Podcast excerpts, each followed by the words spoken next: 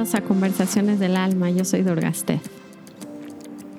Oigan, pues ya les tengo esta nueva imagen del podcast. Vamos a entrar a esta temporada, segunda temporada. Llevo un poquito más de un año ya grabando con ustedes. La verdad es que se ha pasado súper rápido para mí y mm, más allá de ser una carga, pues me acompañan en mi proceso y me ha servido como muchísimo a mí, tanto como para ustedes. Gracias por escribirme y pues no sé, demostrarme que para ustedes también ha sido valioso en sus vidas y me encanta acompañarlos en sus procesos. Entonces, gracias por escuchar. Vamos a empezar esta temporada 2 con pues una nueva imagen y una nueva música. Cuéntenme si les gusta por ahí. La es que la escogió Shivananda. Pero eh, avísenme si qué les parece este nuevo giro del podcast Conversaciones del Alma. Em, ay, estoy aquí en Valle de Bravo. La verdad es que sí, ya regresó mi familia, ya estoy con ellos. Evidentemente ya regresó mi práctica a los cinco minutos. Qué risa, que la familia siempre, siempre es nuestro punto de mayor crecimiento en las parejas, los hijos, los padres. La verdad sí es, es interesante que no vemos el regalo que tenemos enfrente al ver cómo nos hace esto trabajar y evolucionar y, ver esas sombras, ver esos lugares que, que no nos gustan a través de reflejarlos en los demás. Entonces, bueno, no les puedo decir que me gustó este regreso. Digo, los extrañé mucho, pero sí me doy cuenta cómo pues me hace falta trabajo, evidentemente, para no estar tratando de resistir sus propias etapas. Y el tema de hoy, mm,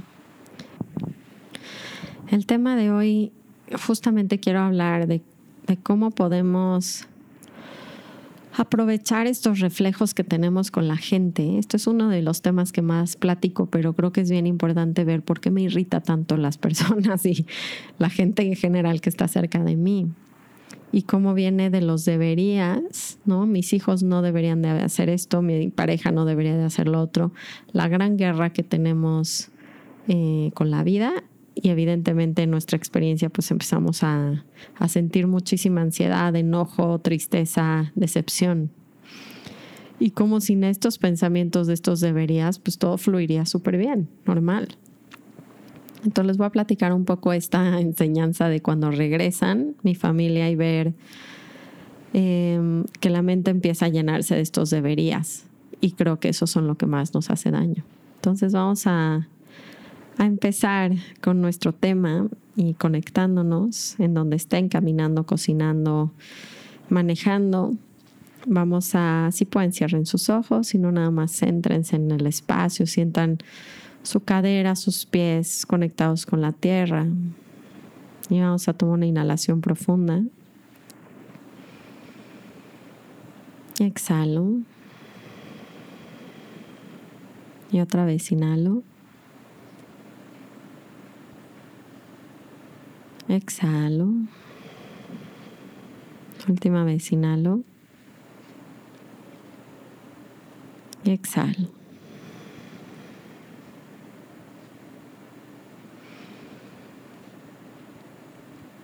Creo que el enfoque que me gustaría como primero siempre recordar es que nuestra perspectiva de la vida cambia un poco, de en vez de, ser como, como estas personas me están haciendo feliz, o como este trabajo me está haciendo feliz, o como esta actividad me hace feliz, es que de todo, cómo esto sirve para mi crecimiento y qué me está haciendo trabajar en mí. Em,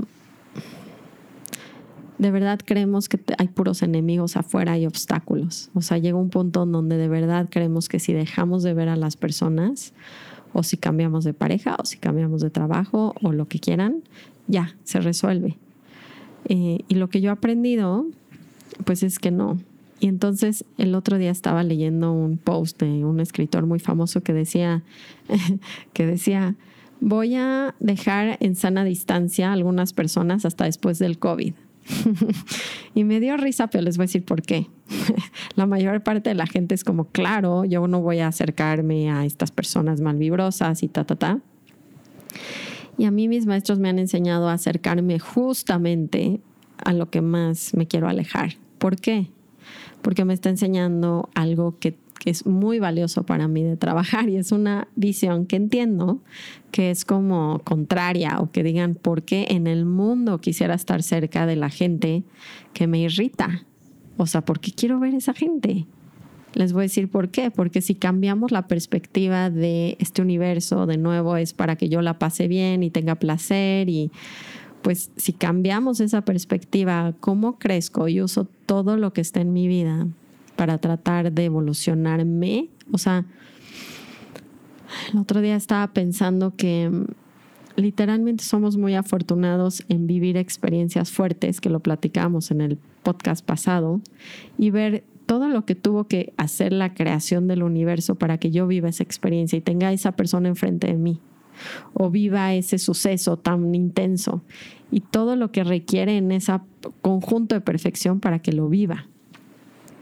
Y se me hace algo importante ver, no pensar un poco en la muerte ahorita que el COVID sigue fuerte. Y no solo el COVID, pero no es un tema que, platicamos mucho, la muerte. Entonces, pensando en ese tema, ¿no? Es cómo podría hacer valer más mi vida en este plano de conciencia. ¿Cómo hago que valga más la pena? ¿No? Otra vez regresa esta parte de cuál es el propósito de toda esta vida. Y si el propósito es que viene mi alma a trabajar algo que quiere aprender, pues entre más me acerque a situaciones y a personas que me generan resistencia, más estoy sacando provecho de esta vida. Evidentemente trabajándola, no solamente por martirio y por masoquismo que llego y digo, bueno, me cae mal, pero ahí voy. Pues no, no para conectarme con el enojo y pelearme y generar una energía negativa, sino todo lo contrario, para aprender.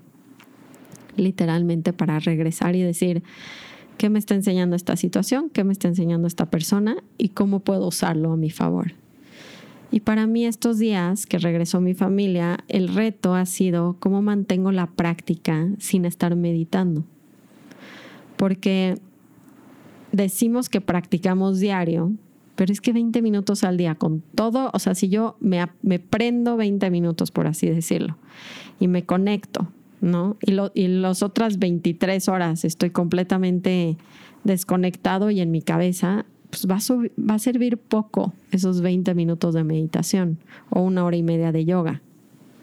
Entonces, la realidad para mí ahorita que regresaron, uno fue ver la magnitud de resistencia que tengo a que las cosas no salen como mi mente quiere.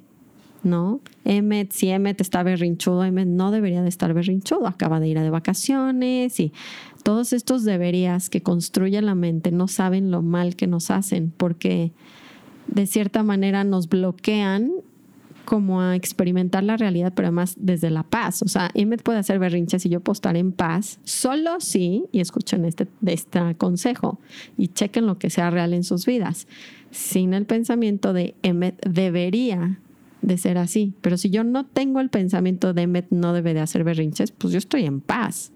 O háganse esta pregunta, está buenísima.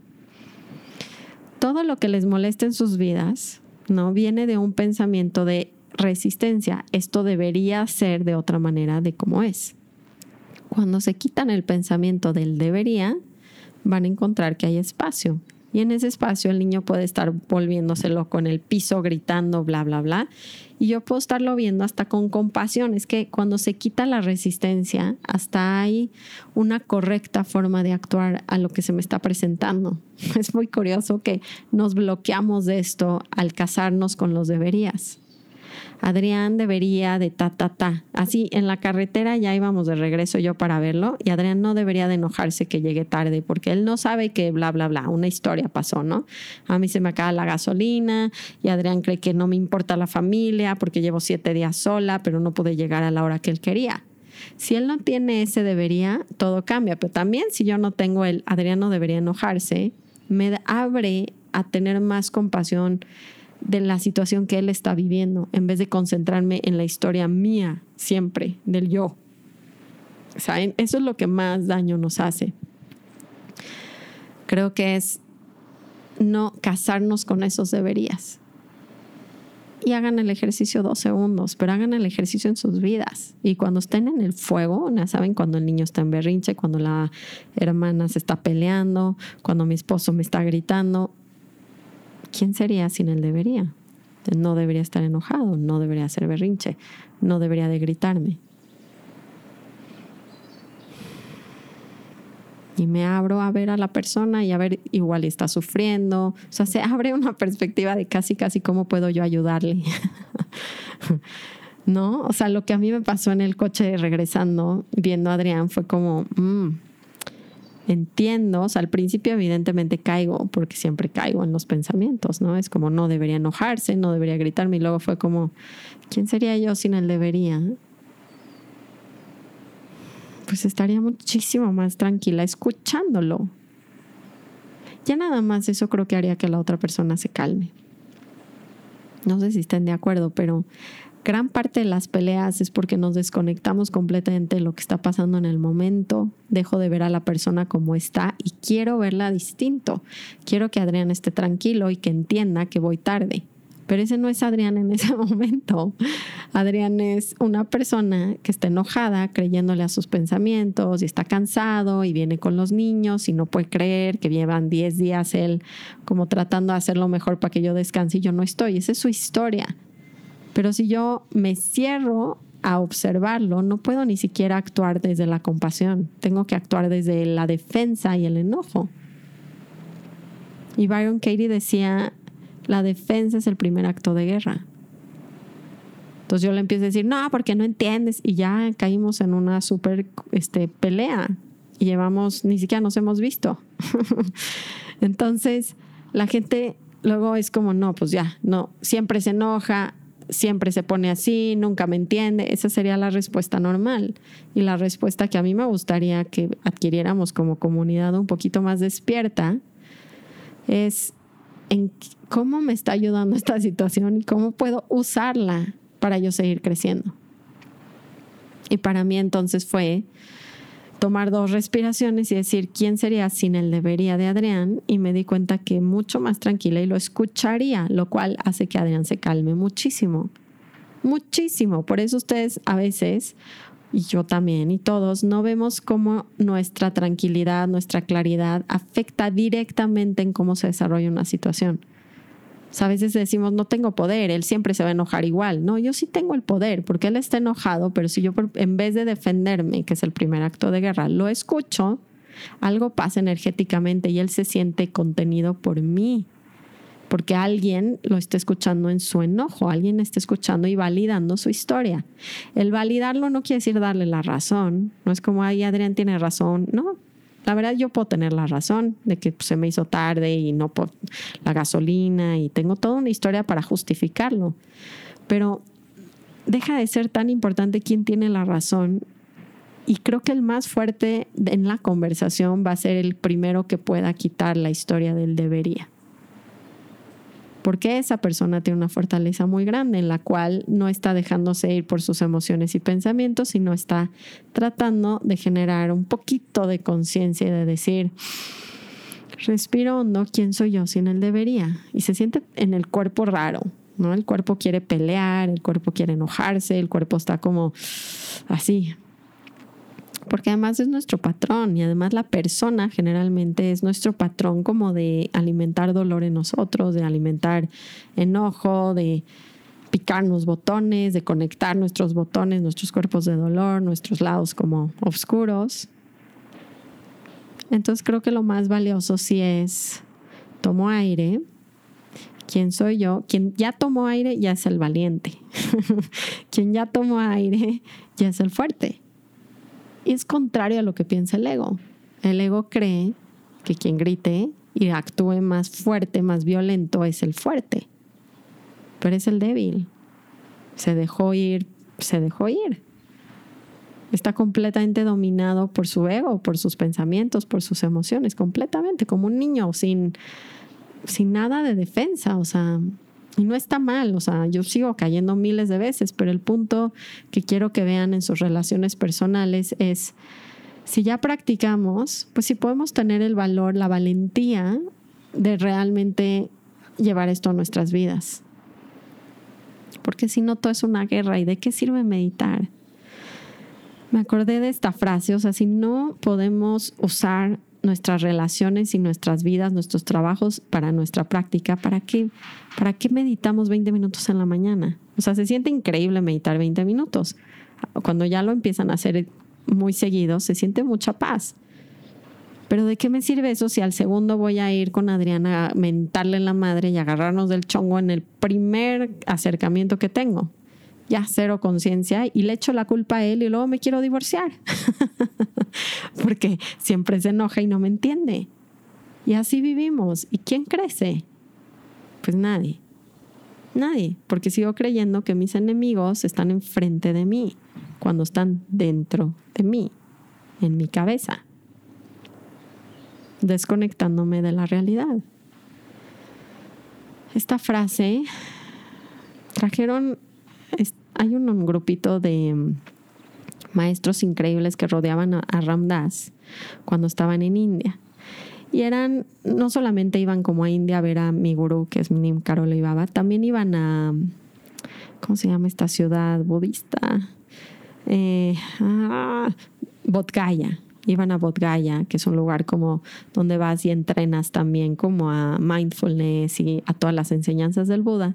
Y entonces ahí se encontraban a, otras personas que se volvieron muy amigos y hoy en día son muy famosos, ¿no? Tanto los maestros hindús como los maestros eh, budistas. Ella se llama Sharon Salzberg y es muy buena maestra. Y entonces en esas épocas, digamos que había muy pocos maestros de India ¿no? que venían al occidente y trajeron a uno de sus maestros. Eh, no me acuerdo ahorita el nombre. Y entonces lo traen y le están enseñando el occidente y están todos emocionados por enseñarles el occidente. Es como, mira, y nosotros tenemos esto y los centros de meditación, como de, de ver cómo empezó a permearse las enseñanzas como orientales en el occidente. Estaban súper emocionados, ¿no? Y entonces está viendo y viendo y van y lo llevan al centro de yoga y van y lo llevan al centro de meditación y él va como conociendo nuestra cultura. Y entonces les dice, ¿qué te parece? ¿No? Están como todos emocionados, cuéntanos, ¿cómo ves el occidente? Les dice, interesante. Les dice, me recuerda a alguien que agarran un barquito, ¿no? Para remar y están remando, remando, remando, remando y todo el tiempo están amarrados al, al muelle así hacen sus prácticas. y fue como, órale. o sea, esa es la meditación de 20 minutos en la mañana. ¿Me entienden? Cuando no aplicamos nada de esto a nuestras vidas. O sea, pareciera que estamos remando súper duro, pero realmente no está teniendo un efecto en lo que nosotros queremos, que es avanzar el barco. Estamos amarrados al muelle mientras no llevemos esto a la práctica real mientras no usemos a nuestros hijos, esposos, jefes, madres, padres, trabajos, situaciones, para decir, ¿qué me está haciendo esto trabajar a mí? ¿Mm? ¿Cómo puedo, ¿Cómo puedo rendirme a sentir esta sensación que está tremendamente incómoda? Y le digo sí a la vida en este momento porque para eso yo grabo tantas meditaciones de aprender a sentir la incomodidad, o para eso practicamos el yoga, o para eso nos metemos agua fría, o lo que quieran. Es como logro de verdad empezar a integrar la práctica a mi vida diaria. Y esto yo lo veía mucho en India, no quiere decir que todo el mundo en India, pero no separan tanto su práctica de su vida y nosotros muchísimo, completamente. O sea, casi, casi que fuera opuesto.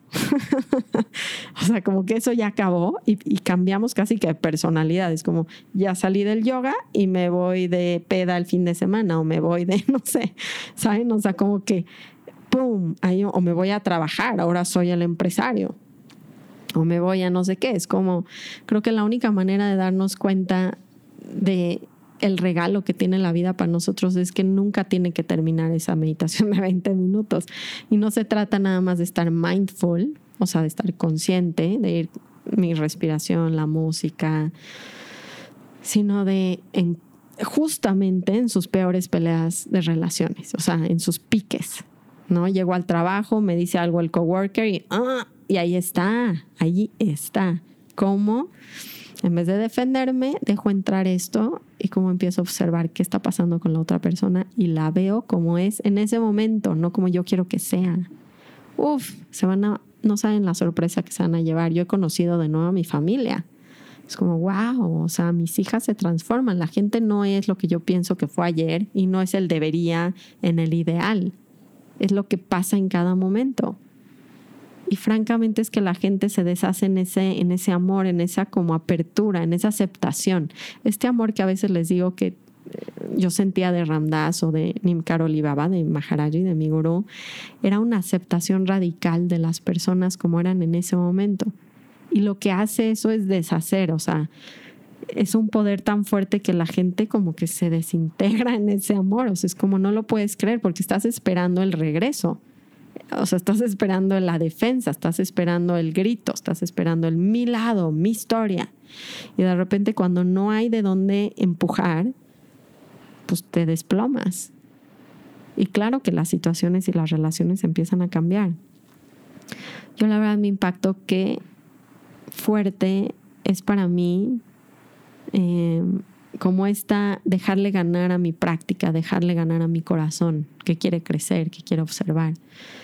Y no sé, hasta, hasta hoy en día me, me meto como en cosas de trabajo, ¿no? Con gente. Y me cuesta trabajar en equipo mucho, mucho más de lo que se imaginan. Bueno, eso dice Adrián, pero pues al mismo tiempo llevo casada 15 años. pero este trabajo como en pareja o, ¿cómo le llaman? Las colaboraciones, como que soy una persona muy individualista al parecer en mi personalidad. Eh, entonces me da risa que me quiero meter ahora más en colaboraciones, me quiero, quiero, quiero probarlo, porque me quiero rendir. Quiero evolucionar mi sombra, quiero, sí, la verdad es que me da sentimiento porque me doy cuenta cómo mi cabeza está igual de loca que por la de todos ustedes y de siempre. Y para mí es interesante ver y decir, ¿por qué estoy oyendo de las cosas en vez de acercarme a ellas, porque es lo fácil.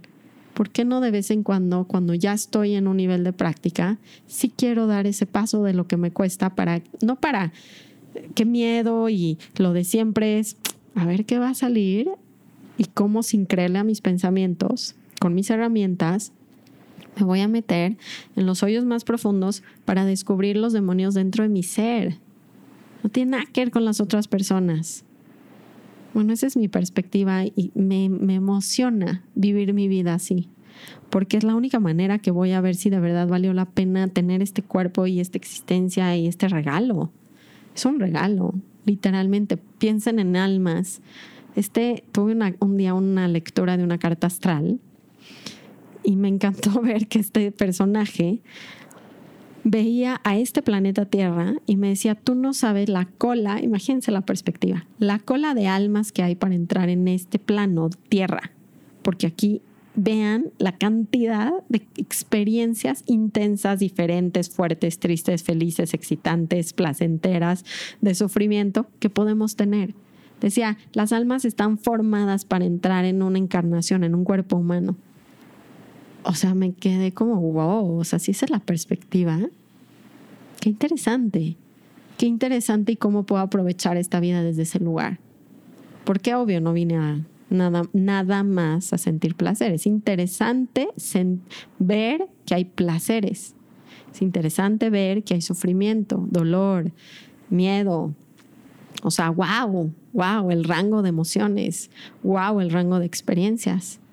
Pero yo sí le quiero sacar provecho. Ya quiero dar ese paso, ¿saben? Donde no es la práctica de la mañana. Quiero remar y sacar, ya saben, deshacer mi cuerda en el muelle. Y eso requiere que cuando vaya en el coche y me grite y se empiecen a pelear los niños, en vez de, híjole, yo ya estoy hasta acá, y los deberían ya, ya deberían de portarse bien, ya deberían, estos grandes deberían voltearlos a ver y aprovechar la situación por primera vez en mi vida y decir, ¿quién soy yo sin el debería? Tomo una respiración honda, me voy al centro de mi corazón, ram, ram, porque es mi mantra. Ram, ram, soy la conciencia que está amando esta situación, el enojo que traigo yo también, la desesperación, la frustración. ¿Quién soy yo sin el pensamiento? que deberían ser distintos. Y de repente están todos gritando en el coche y no me molesta. No me molesta porque no quiero que se porten bien. Entonces no hay ningún problema. Y en un punto se les apaga y los volteo a ver desde ese amor y cariño y decirles, a ver, ¿qué está pasando? ¿Qué están sintiendo? Están muy enojados, les nombro, los valido, les digo sus emociones. Y se deja de ser una historia de mí, de lo que yo quiero, de lo que no quiero, de mis placeres, de mis sufrimientos. Y me doy cuenta que desde ese lugar siempre hay paz. Ay, qué paz. Porque el otro lado sufro mucho. No sé ustedes, pero yo sufro demasiado. Se vuelve insoportable la vida. Porque imagínense esa escena con esa analogía de que vamos remando, remando, remando, pero estamos amarrados. Qué exhaustivo. O sea, que voltees y digas, entonces, ¿para qué sirve todo esto? O sea, creo que ahí nos preguntamos, ¿de qué sirve que me doble en 7000 y haga un pretzel con mi cuerpo y me pare de pinche y de manos y de cabeza y diga que medita con los chakras? Si a la primera enfrentación que se va a venir mi marido, nos vamos a matar. O sea, ya quiten los divorcios. Yo no puedo jurar qué va a pasar con mi esposo. De verdad no lo tengo idea, o sea, no puedo jurar, yo no vendo que se van a quedar con sus parejas de por vida y que van a ser las perfectas. No, no, no. Pero al menos, al menos quiero saber cómo usé esto y cómo dejo de ver a los enemigos fuera de mí. No tengo idea qué pase con Adrián, pero voy a exprimir lo más que pueda hasta que mi alma se purifique. Eso sí sé. No sé si va a quedarme con él, ojalá que sí. Miren, cuando no tengo los deberías, lo único que les puedo decir es que lo amo mucho mi vida. O sea, amo mucho a mis hijos, amo mucho a mi esposo, amo mi trabajo, amo hasta a mis padres. O sea, sí digo, qué, qué agradecida. O sea, brota una gratitud no forzada, no una afirmación para sentirme bien, viene un sentimiento de ya saben, esa... es que me acuerdo ahorita que Ramdas a ese sentimiento le decía yom, yom, yom.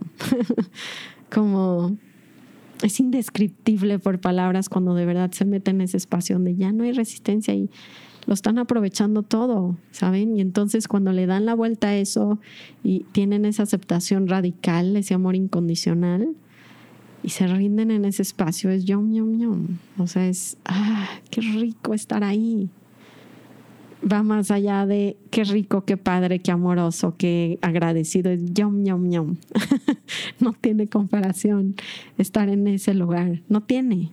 No sé, lo quiero todo el tiempo en mi vida. Todo el tiempo en mi vida. Porque eso, ¿saben cómo se siente ese yom, yom, yom? Le das una abrazadita al remo y avanzas 10 metros. Porque te va llevando la corriente. Te das cuenta que ni siquiera tienes que remar duro. Yom, yom, yom es ese espacio. Espero que piensen en esta analogía en sus vidas, en las vacaciones, en lo que cada quien está viviendo, si les dio COVID, si no les dio COVID, si bla, bla, bla, bla, ya regresan los niños a la escuela, ¿qué está pasando? ¿Cómo uso eso para entrar en ese espacio donde me meto con la corriente? Y entonces en vez de estar remando, sudando como loco, frustrado, me doy cuenta que con una remadita avanzó 20 metros. Los quiero, como siempre. Espero que les guste este nuevo, esta nueva imagen y nueva temporada eh, y que los siga acompañando pues por mucho tiempo. Namaste.